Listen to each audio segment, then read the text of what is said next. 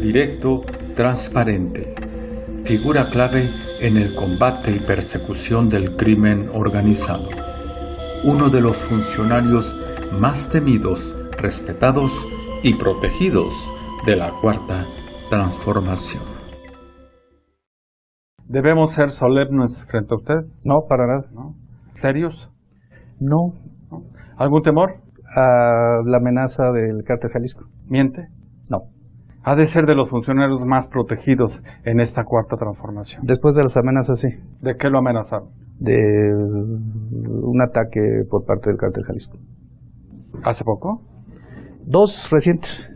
¿Vengativo? Espero que no. ¿Resentido? No, pero tampoco olvido. ¿Sí? ¿Y al amanecer? Eh, de camino al Palacio Nacional. ¿Intimida? Creo que no. ¿Amenaza? No, solamente reitero que es indispensable para todos y para todas cumplir la ley. ¿Generoso con quienes están de su lado?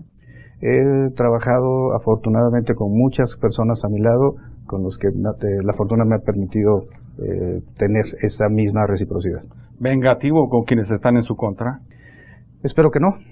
¿Y en las mañanas?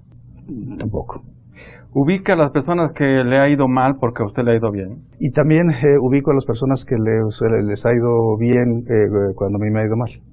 ¿Su sentido de justicia, don Santiago? El establecido por la ley y la constitución. ¿La justicia es simulación? No, la justicia es una expectativa que tenemos que cumplir, es un, es un arquetipo que tenemos que buscar siempre cumplir. ¿La justicia es una ocurrencia? No, la justicia es procedimiento, es respeto a los derechos humanos, es democracia y es finalmente llevar a los responsables ante los tribunales y que los tribunales decidan. ¿Se lleva fácil ser eh, titular de la unidad de inteligencia financiera? Creo que es, eh, se lleva con mucho sentido de responsabilidad.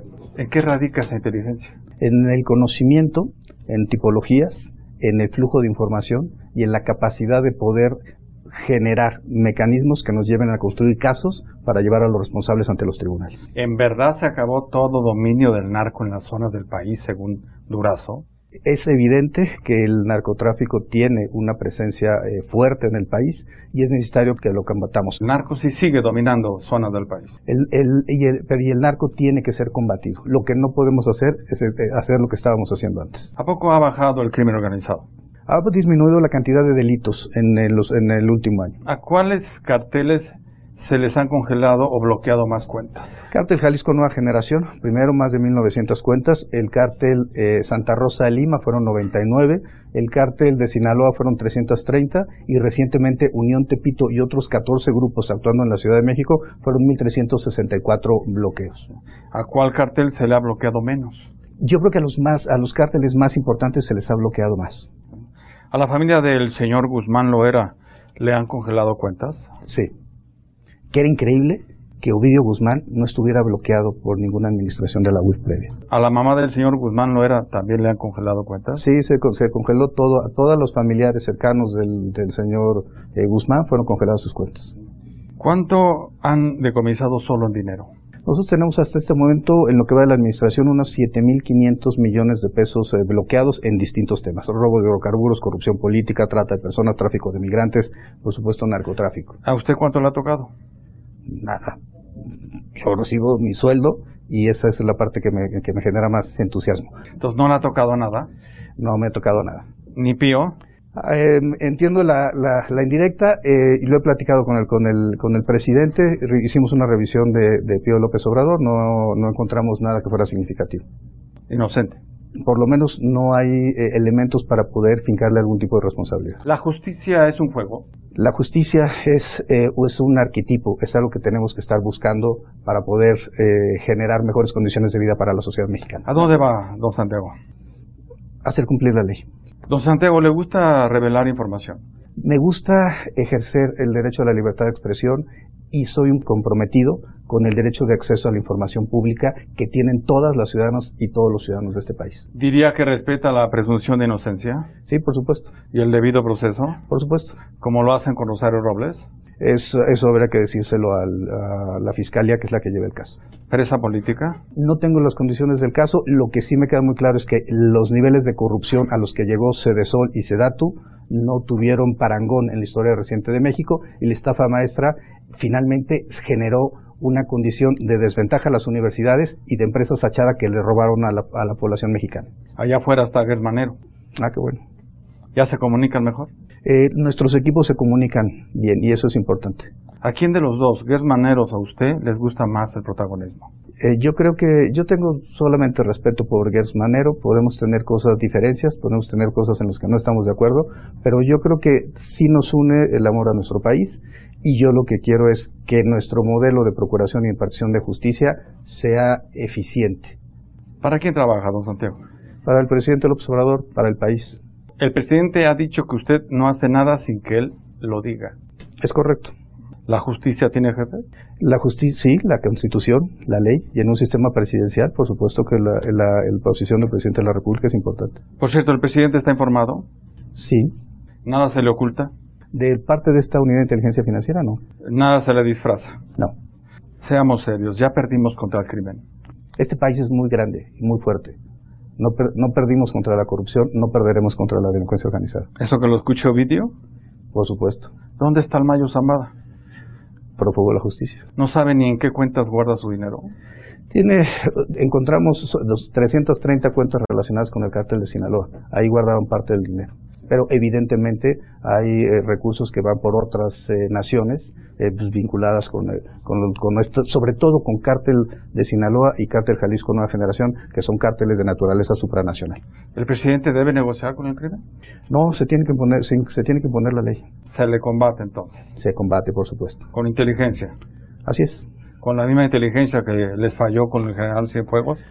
Eso le correspondió a otra administración. ¿El ejército está dañado? Yo creo que el ejército es una de las instituciones más reconocidas en el Estado mexicano.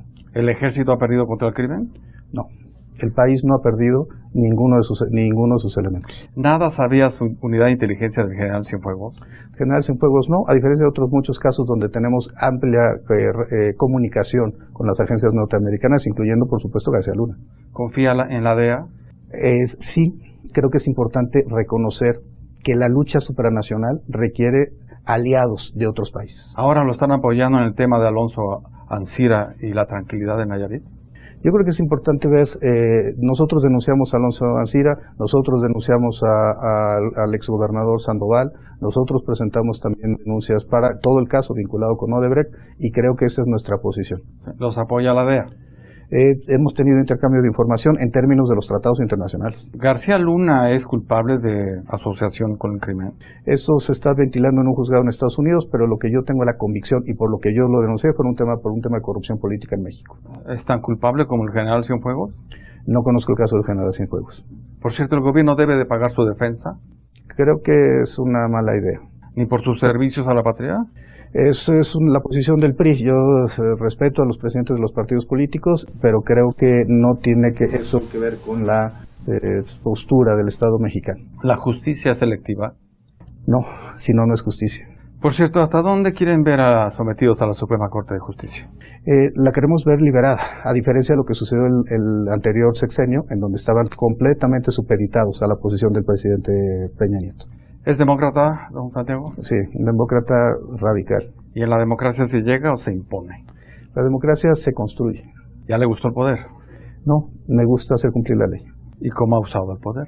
En el cumplimiento de la ley con firmeza, con seguridad, con convicción y con patriotismo. Falta que empiecen a congelar cuentas por consigna. Eso sería contrario al margen normativo de la unidad. ¿Usted lo haría? No. ¿Ni en el 2021? No precisamente porque en las elecciones hay que ser muy cuidadosos de que no se vaya a utilizar una institución con fines políticos. ¿Sabe que condicionar programas sociales por voto es fraude? Es un delito que amerita prisión preventiva oficiosa. ¿Sabe que recibir dinero del crimen organizado es fraude? Sí, viola el artículo 15 de la Ley General en materia de delitos electorales. ¿Saben que recibir aportaciones sin reportar es delito? Efectivamente, se viola en términos del artículo 15 de la Ley de General de Delitos Electorales. ¿Usted lo sabe? Sí. ¿Usted no ha percibido aportaciones? No. ¿Ni pío?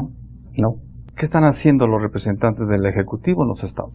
eh, instrumentando los programas eh, sociales. Lo que no se puede pedir es el voto a cambio del programa social. Pero en un país con 60 millones de pobres, lo menos que se requiere en un esquema de un partido de izquierda es tener programas sociales para distribuir recursos entre la ciudadanía. O sea, vienen votos clientelares. Lo, hay que evitar los votos clientelares, porque es precisamente lo que nos quejábamos de Cedesol, de Prospera, de Progresa y los anteriores. En fin, de Felipe Calderón, ¿qué están investigando? Eh, se entregó al INE toda la información respecto a México Libre y las irregularidades que se detectaron de, de este grupo de ciudadanos que quería constituirse en partido político. Y no es por consigna. No, fue petición del Instituto Nacional Electoral. ¿Qué falta para llamar a Enrique Peña Nieto? Eh, entiendo que la Fiscalía General de la República ya recibió una denuncia en su contra, tendría la Fiscalía que generar el acto correspondiente. ¿Denunciado por qué? Emilio Lozoya, por temas de relaciones con corrupción. Eso vende bien. Es, habría que preguntárselo al Fiscalía General de la República. ¿Sus cuentas están a salvo, las de Enrique Peña Nieto? Si hay un acto de corrupción, evidentemente sus cuentas no pueden estar a salvo. ¿Lavó dinero? Eh, ese, esa investigación es algo que estamos todavía generando. ¿Juegan a capturarlo? No, eh, la Procuración de Justicia no puede ser un juego bajo ninguna circunstancia. Sigamos serios, ¿qué negociaron con Lozoya? Habrá que preguntárselo a la Fiscalía General de la República. El Código Nacional de Procedimientos Penales permite el criterio de oportunidad o el testigo colaborador y permite estos juegos. Yo sí creo que hay que usarlos. Yo creo que las fiscalías tienen que convertirse en academias de canto. Es decir, que las personas canten todo lo que saben para ir eh, sobre las principales cabezas del grupo delictivo. Sí. Lo que no se puede hacer es una farsa. Sin verificar. Por eso no puede desarrollarse un proceso penal con mentiras y con farsas. Y son de confiar, los testigos son de confiar. Los testigos requieren pruebas para poderles dar el carácter de criterio de oportunidad o de testigo colaborador. Si no hay pruebas, entonces ese testimonio no sirve. ¿Seguro que respeta el debido proceso? Bueno, eso lo está, ese proceso lo está desarrollando en la Fiscalía General de la República. Por cierto, ¿cómo van las indagatorias de la Secretaría de Comunicación en la época de Ruiz Esparza? Se presentaron ya las denuncias ante la Secretaría de la Función Pública, ante la Fiscalía General de la República, por temas que vinculan, por ejemplo, al caso de, de UHL, entre otros y sobre todo la generación de fideicomisos. ¿Llegan hasta el Estado de México? Llegan al Estado de México, a Puebla, a otros lados. ¿Llegan a Tlacomulco? Sí, por supuesto. ¿Eso que lo escucha el gobernador del Mazo? Eh, y la, el gobierno anterior. ¿Es intocable? Nadie es intocable en un sistema constitucional. ¿Ya revisaron el tren Toluca, Ciudad de México? Estamos en eso, trabajando en eso porque precisamente es uno de los temas de corrupción de Huachel. ¿Los mexicanos somos tontos? No, somos uno de los pueblos más eh, inteligentes de la tierra, más valientes, más comprometidos. ¿Nos manipulan? No. ¿Aquí no mintió? No. ¿Aquí no le gustaría haber mentido? No. Nos vamos, ¿alguna advertencia? Hay que cumplir la ley, hay que saber que siempre está Hacienda en camino.